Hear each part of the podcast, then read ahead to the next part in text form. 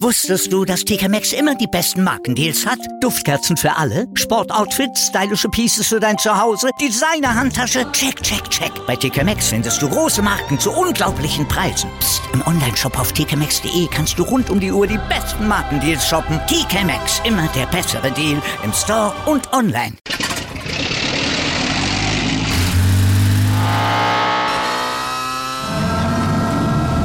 Von 0 auf 100.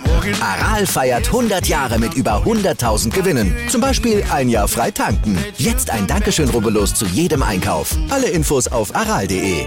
Aral, alles super. Die Bayern letztlich souverän wie eigentlich erwartet. Musiala trifft auch wieder. Also alles wie von vielen, ja, befürchtet wurde. Ja, und der BVB, Borussia Dortmund, lässt's mit neu entdeckter Mentalität aufhorchen. Da scheint es einen kleinen Sinneswandel gegeben zu haben. Die können jetzt auch Rückschläge offenbar drehen.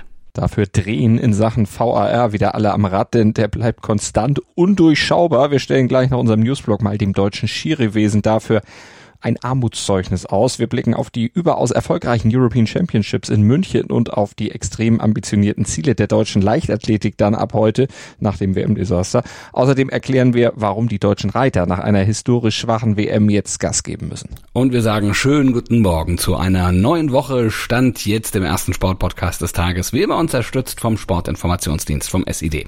Ich bin Andreas Wurm.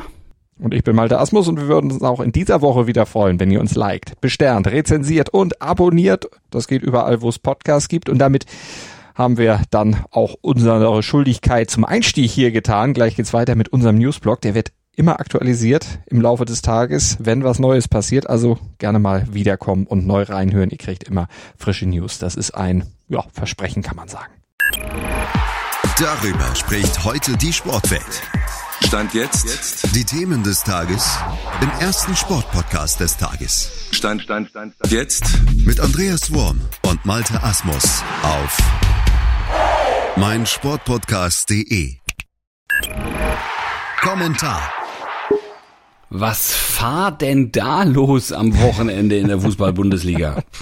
Ja, die Videobeweise, die haben schon wieder für Aufregung gesorgt und mal wieder gezeigt, äh, auch fünf Jahre nach der Einführung hat der VAR immer noch ein Akzeptanzproblem und man hat so rein subjektiv, also ich zumindest das Gefühl, dieses Akzeptanzproblem, das wird immer größer. Ja, ja, und auch die, die Unverständnis, ne, was da genau und wieder entschieden wird. Aber gucken wir gleich nochmal drauf. Also gefühlt ist es jedenfalls so. Eigentlich sollte man ja meinen, der VAA, der, also den gibt's jetzt schon fünf Jahre, da sollte sich ja irgendwie auch jeder dran gewöhnt haben und er muss ein Teil des Spiels sein. Akzeptieren muss man ihn. Er ist nun mal da und ähm, ja, er, er, er wird einfach immer wieder ein Instrument sein und er wird mitentscheiden und er wird auch an entscheidenden, und das ist das Schlimme, an den genau an den entscheidenden Stellen ist er ja dann da, also an den entscheidenden Stellen. Und ähm, das kann eben auch mal ein paar Minuten dauern, ja, weil verschiedene Perspektiven ausgewertet werden, wie jetzt am Wochenende, haben wir es ja gesehen, Hertha gegen Frankfurt in der Schlussphase. Ja, da musste ja geklärt werden, ob es Elfmeter für Frankfurt geben sollte oder nicht, als Raphael Boré in der 89. Minute dann den Ball an Torhüter Oliver Christensen von Hertha vorbeigelegt hatte und der Torhüter ihn dann mit der Hand leicht am Sprunggelenk berührte. Ja, und Boré dann stürzte. Ja, ohne den VAR hat man da früher ganz klar gesagt, das waren Elfmeter, glaube ich ja. jedenfalls. Aber es war eine diskutable Szene. Ja. Ich finde es ja gut, dass die dann auch sorgfältig gecheckt wurde. Es ist eine entscheidende Szene in diesem Spiel und ich kann die Argumentation von Schiri Willenborg ja auch nachvollziehen. Ja, Also zuerst hat er Elfmeter gepfiffen. Das ist diese Impul Impulshandlung. Wenn ein Torwart zum Ball geht äh, und, und den Fuß trifft und so hat's ja auch ausgesehen, klar. Mhm. Nach einem genauen Studium der Zeitlupe hat er das Ganze dann zurückgenommen. Die Begründung wertete er dann dann als Streifen, das nicht ursächlich für das Fallen des Spielers war. Ja, ja, ja, gut. Also er hat ja. so gesehen, er hat so entschieden. Ich muss auch sagen, ich habe auch lange überlegt, äh, was da jetzt äh, wirklich äh, was das Tuschieren, dass er fiel oder viele anders. Er fiel auch irgendwie komisch. Also es war schon etwas, was man überprüfen musste, glaube ich. Absolut. Ob ich jetzt zur gleichen Schlussfolgerung am Ende gekommen bin, ich weiß es nicht. Aber das Problem ist ja auch ein anderes. Nämlich, dass dieses Eingreifen ja nicht wirklich einheitlich und nachvollziehbar geregelt ist. Mal wird es überprüft, wie in diesem Fall. Im anderen Spiel wird es eben nicht überprüft. Mal beharrt ein Schiri auf seiner ersten Entscheidung, sagt, ich habe das so gesehen, so bleibt's. Und äh, mal lässt er sich dann overrulen vom VAR. Also das ist ja das ganz große Problem mit dem VAR, dass in diesen fünf Jahren es nicht geschafft wurde, mal sowas wie eine einheitliche Linie beim Eingreifen herzustellen. Ja, wir haben im Eingang ja auch schon den BVB angesprochen. Ne? Jetzt wissen ja. wir auch, dass das 3 zu 1 eigentlich ein Abseitstor war ja, und eben. man hätte es zumindest überprüfen können. Aber da wurde zum Beispiel überhaupt nicht ähm, eingegriffen, überhaupt nicht drauf geguckt. Also auch irgendwie äh, suspekt. Also du hast völlig recht, es kommt einfach noch dazu, ähm, dass es so aussieht, als würde der Fahr einfach äh, eine Kompetenz auch überschreiten. Ne? Das kritisieren ja auch viele Trainer, viele Manager, viele Spieler, die sagen, VAR ist nicht mehr nur ein Assistent, der in die Szenen eingreift, klare, die, die dann auch klare Fehlentscheidungen sind, wie gerade auch angesprochen, sondern eher so ein Oberschiedsrichter, ne, der am Ende dann ähm, dann entscheidet, ob das Foul war oder ob es nicht war, ob es Tor war oder nicht, ob es rot war oder nicht. Ja. Ja, also der VR wird wirklich als Institution wahrgenommen, die die Autorität des Schiris auf dem Platz untergräbt und der er sich dann unterwirft, auch manchmal willentlich unterwirft, um vielleicht dann auch den Ärger nicht abzukriegen. Denn eigentlich hat er ja die Entscheidungshoheit, der Mann auf dem Platz und der VR soll ja nur helfen, um für Gerechtigkeit zu sorgen. Und dann muss ich sagen, fehlt mir auch noch so eine kurze Erklärung. Warum wurde denn so entschieden? Was haben die denn da überhaupt gesehen? Was haben die überprüft? Und warum haben sie dann anhand des Studiums der Bilder genau die Entscheidung getroffen, die sie getroffen haben? Ja, eine klare Linie. Ne? Also die scheint es da einfach nicht zu geben. Um mehr Transparenz ja auch ähm, wäre da natürlich auch wünschenswert. Vielleicht Du hast es gerade schon angesprochen, vielleicht ja wie im Football. Ne? Der Schiri ja. stellt sich da auf das Feld und gibt eine ganz kurze Beurteilung der Situation, also sagt, warum er dieses Urteil so getroffen hat, was genau der Fehler war, eine schnelle Ansage und los geht's. Ja, und weiter geht's im Spiel. Ich fürchte, das würde auch die hitzigen Diskussionen im Nachhinein nicht stoppen, aber es wäre zumindest mal erklärbar. Man hätte sofort, wüsste sofort, auf welcher Basis er entschieden hätte. Dieses ganze Rumgerate, auch der Kommentatoren, würde dann vielleicht dann auch mal aufhören. Aber naja, gut, also dieser Findungsprozess Prozess in Sachen VAR, auch nach fünf Jahren, ist immer noch nicht abgeschlossen. Und das ist ja der Grund, warum wir hier immer noch diskutieren. Und das ist das eigentliche Problem, dass da diese Findung noch nicht erfolgt ist. Und unterm Strich würde ich sagen, ist das leider ein Armutszeugnis für die deutsche Schiedsrichtergilde. Stand jetzt aktuell. Kommen wir mal zu den European Championships, ein bisschen erfreulicher in München. Die sind ja bisher, kann man sagen, ziemlicher Erfolg. Ja, ja, also tolles Wetter, aber viel ja. wichtiger, toller Sport. Die Zuschauer strömen in Massen in die Arenen und äh, auf die zentralen Plätze eben dort und die Ereignisse, ähm, denn es, es sind halt einfach dort auch wirklich, wirklich so ein Massenereignis. Die Ergebnisse stimmen noch dazu, auch aus deutscher Sicht stand jetzt die Kunstturnerinnen mit Elisabeth Seitz, mit Emma Malewski zum Beispiel, die holten Gold. Ähm, dann haben wir im Mannschaftswettbewerb Bronze, auch das erste Mal überhaupt bei Europameisterschaften und dann vor allem eben auch beim Bahnrad. Ne? Also das haben wir uns vorher ja schon so ein bisschen gedacht. ähm, also die, die fahren, da fahren die Deutschen wieder alle in Grund und Boden. Ja, und jetzt kommt die Leichtathletik. Und äh, da haben die Deutschen nach der miesen WM, dem historisch schlechten Ergebnis, natürlich einiges gut zu machen, auch wenn Sprinterin Gina Lückenkämper ja diese Kritik, die da aufbrandete, teilweise als ziemlich unberechtigt zurückweist. Die haben alle hart dafür gearbeitet, die haben sich alle den Arsch dafür aufgerissen um bei dieser Weltmeisterschaft an den Start zu gehen. Und deswegen tue ich mich mit der Kritik an der Stelle an den Athleten teilweise ein bisschen schwer, weil die Kritik an vielen Stellen für mich nicht wirklich vernünftige Kritik war, sondern es war an vielen Stellen schlichtweg beleidigend und respektlos. Wenn da von schwachem Fleisch gesprochen wird, dann ist das keine Kritik mehr am Athleten, dann ist das respektlos. Naja, beleidigend sollte es natürlich nicht werden, aber ich muss sagen, berechtigte Kritik äußern sollte und muss schon erlaubt sein. Und einige Leistungen da bei der WM in Eugene, die waren schon wirklich nicht gut. Aber jetzt gibt's ja die Chance, sich komplett zu rehabilitieren. Und der DLV, der hat sich ja auch große Ziele gesetzt. Also ein zweistelliges Medaillenergebnis, darüber haben sie schon äh, fabuliert. Ja, also in Berlin vor vier Jahren, da hat das geklappt. Ne? 2018, oh. da gab's 19 Medaillen, darunter sechs EM-Titel. Ist das realistisch? Äh, ist, ist das wieder zu erwarten? Nein, also würde ich nicht sagen. Zumindest dürfte das schon sehr, sehr schwer werden, da wieder ranzukommen. Weil gut, man muss sagen, die Konkurrenz ist im Vergleich zur WM natürlich schwächer. Es sind ja bei der EM keine Athletinnen und Athleten aus den USA oder aus Afrika dabei. Das macht es natürlich ein bisschen einfacher. Aber dass jetzt alle, die bei der WM letztlich ja doch recht schwach waren, auf einmal durchstarten, das ist jetzt auch nicht unbedingt zu erwarten. Denn woher sollen solche Leistungsexplosionen kommen? Es war ja nicht nur die Platzierung, die zum Teil nicht stimmte. Das waren ja auch die Zeiten, das war äh, die Punktzahl. Also da kam ja einiges dann, was eben nicht dem entsprach, was die Damen und Herren da eigentlich leisten können. Und jetzt ist die WM noch nicht so lange her. Deshalb, wenn da jetzt eine Leistungsexplosion käme, ich wüsste jetzt erstmal nicht woher, aber ich lasse mich gerne eines Besseren belehren. Naja, es fehlen ja auch wieder einige Leistungsträger. Ne? Ja. Johannes Vetter zum Beispiel, äh, Christine Hussong im Sperrwurf sind verletzt, Gesa Felicitas Krause über 3000 Meter Hindernis ist nicht dabei, Rio Olympiasieger Thomas Röhler im Sperrwurf, ja auch zuletzt völlig außer Form. Ja, eben, immerhin ist Malaika Mihambo nach ihrer Corona-Erkrankung so weit wieder fit, dass sie zumindest dabei ist, aber sie ist eben noch nicht wieder bei 100 Prozent. Sie sagt zwar trotzdem, sieben Meter sollten trotzdem drin sein, was dann nachher diese Weite dann im Weitsprung wert sein würde. Naja, das muss man dann aber auch erstmal sehen. Was denkst du, wer wären andere Medaillenkandidaten aus Deutschland? Neben Jambo, ja, also die Stabhochspringer Bokanda Lita Beere und Oleg Zernikel zum Beispiel, Laufass Konstanze Klosterhalfen, Diskuswerferin Christine Pudenz oder Zehnkämpfer Niklas Kaul, also den traue ich schon was zu. Marathonläufer Amanal Petros, der hat auch durchaus Chancen auf Medaillen und dann Gina Lückenkämper im Sprint, vor allem natürlich mit der WM-Bronzestadt. Petros und Graul könnten dergleichen Ausrufezeichen setzen. Lückenkämper und Mihambo sind dann ab Dienstag gefordert. Heute in der Sportgeschichte.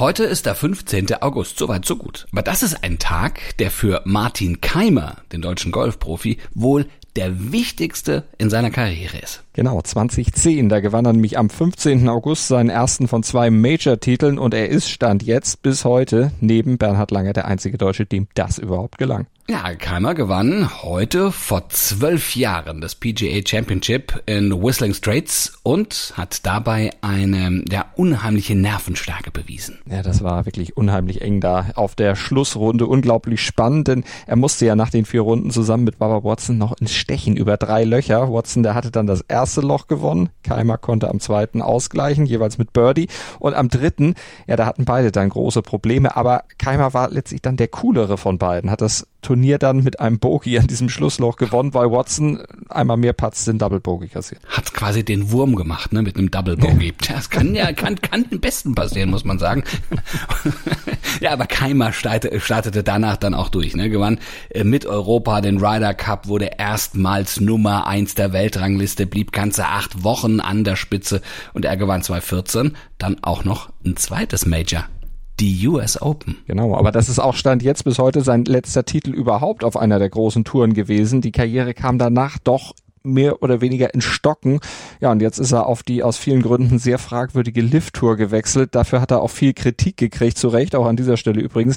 Und ob er da jetzt seine Siegdürre beenden wird, das bleibt jetzt auch erstmal abzuwarten. Das ist auf jeden Fall aus meiner Sicht auch erstmal fraglich. Aber was auf gar nicht fraglich ist, ist, der wird gut verdient. Das auf jeden Fall. Also damit hätte er dann theoretisch schon mal alles richtig gemacht. Analyse. Jetzt haben wir eine gute und eine schlechte Nachricht äh, ja, für die deutschen Reiter nach der WM in Herning. Ja, fangen wir mal mit der guten Nachricht an. In drei olympischen und paralympischen Disziplinen haben Deutsche die Qualifikation für Olympia 2024 schon mal sicher. Dazu sagen wir herzlichen Glückwunsch. Das ist wirklich gut. Aber schlecht ist die Ausbeute aus deutscher Sicht bei der Weltmeisterschaft. Sie ist historisch schlecht. Die schlechteste WM-Bilanz, hört, hört, seit 1965. Ja, Bronze mit der Dressur-Equipe im Vergleich zu früheren Jahren ziemlich bescheidene Ausbeute. Eine ja. Medaille. Ja, wie kommt das? Was ist denn da los? Ja gut, das Abschneiden hat natürlich Gründe und gleich mehrere. Also da ist ein Umbruch im Team, nötiger Neuaufbau. Das ist vielleicht der wichtigste Grund sogar. Gucken wir mal auf das Dressurteam. Also Doppel-Olympiasiegerin Jessica von Bredow-Werndl war gar nicht dabei. Die ist jetzt gerade vor ein paar Tagen nämlich zum zweiten Mal Mutter geworden. Tochter Ella kam auf die Welt. Glückwunsch von dieser Stelle. Also die war er natürlich nicht mit dabei. Genauso die zweimalige Mannschaftsweltmeisterin Dorothee Schneider, die fehlte auch. Dafür vier unerfahrene EM-Pferde im Kader. Also die Pferde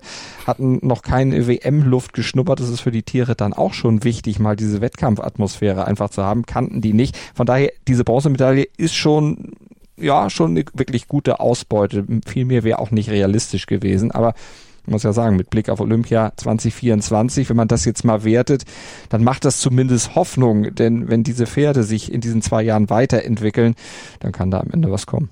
Ja, kommen bis Paris denn vielleicht neben talentierten Pferden, von denen wir gerade gesprochen haben, auch noch talentierte Reiterinnen und Reiter nach in der Dressur zum Beispiel?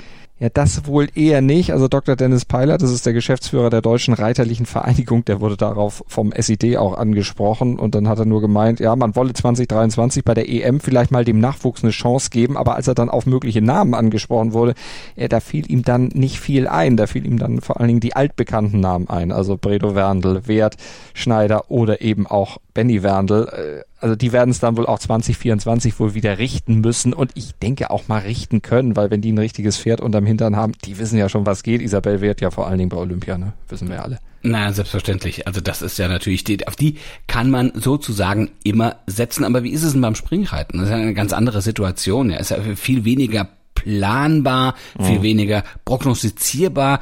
Also da kann natürlich jeder kleinste Fehler alles sofort verändern. Ja, das stimmt. Mal fällt die Stange, mal fällt ein Reiter. Auch das hat mit Können dann nicht unbedingt was zu tun, haben wir alle schon gesehen. Das passiert tatsächlich auch den Besten.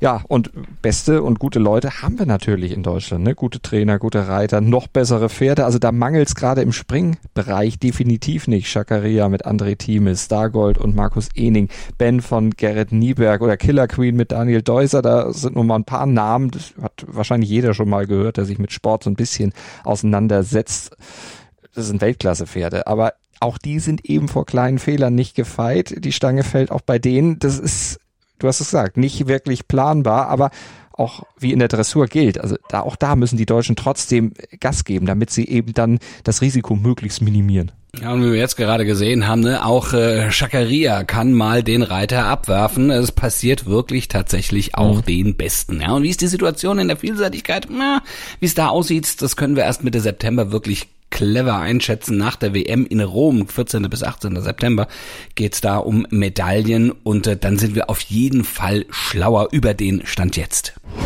Das bringt der Sporttag.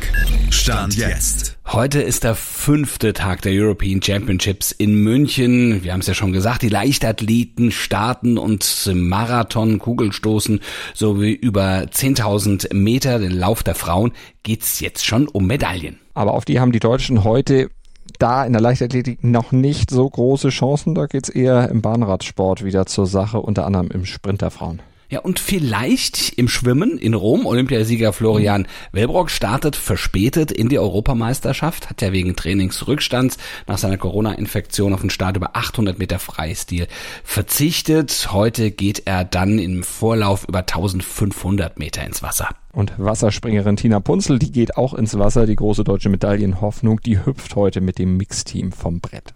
Ach ja? Oh, hüpfen? Ist genau das Stichwort. Machen wir auch, ne? Wir hüpfen morgen früh wieder rechtzeitig aus dem Bett, damit wir spätestens um 7.07 Uhr wieder für euch hier am Podcast-Mikrofon sitzen können und ihr uns dann hören könnt im Podcatcher eurer Wahl oder auf meinsportpodcast.de. Denkt ans Abonnieren und Bewerten und bis dahin großen Kuss von Andreas Wurm und Malte Asmus. Wusstest du, dass TK Maxx immer die besten Markendeals hat? Duftkerzen für alle, Sportoutfits, stylische Pieces für dein Zuhause, Designer-Handtasche, check, check, check. Bei TK Maxx findest du große Marken zu unglaublichen Preisen. Psst. im Onlineshop auf tkmaxx.de kannst du rund um die Uhr die besten Markendeals shoppen. TK Maxx, immer der bessere Deal im Store und online. Wieder live von ihrem Toyota-Partner mit diesem Leasing-Auftakt. Der neue Toyota Jahreshybrid. Ab 179 Euro im Monat. Ohne Anzahlung. Seine Sicherheitsassistenten laufen mit. Und ja, ab ins Netz mit voller Konnektivität. Auch am Start die Toyota Team Deutschland Sondermodelle. Ohne Anzahlung geht's in die nächste Runde. Jetzt los sprinten zu ihrem Toyota-Partner. Dir hat dieser Podcast gefallen? Dann klicke jetzt auf Abonnieren und empfehle ihn weiter. Bleib immer auf dem Laufenden und folge uns bei Twitter, Instagram und Facebook. Mehr Podcasts aus der weiten Welt des Sports findest du auf meinsportpodcast.de.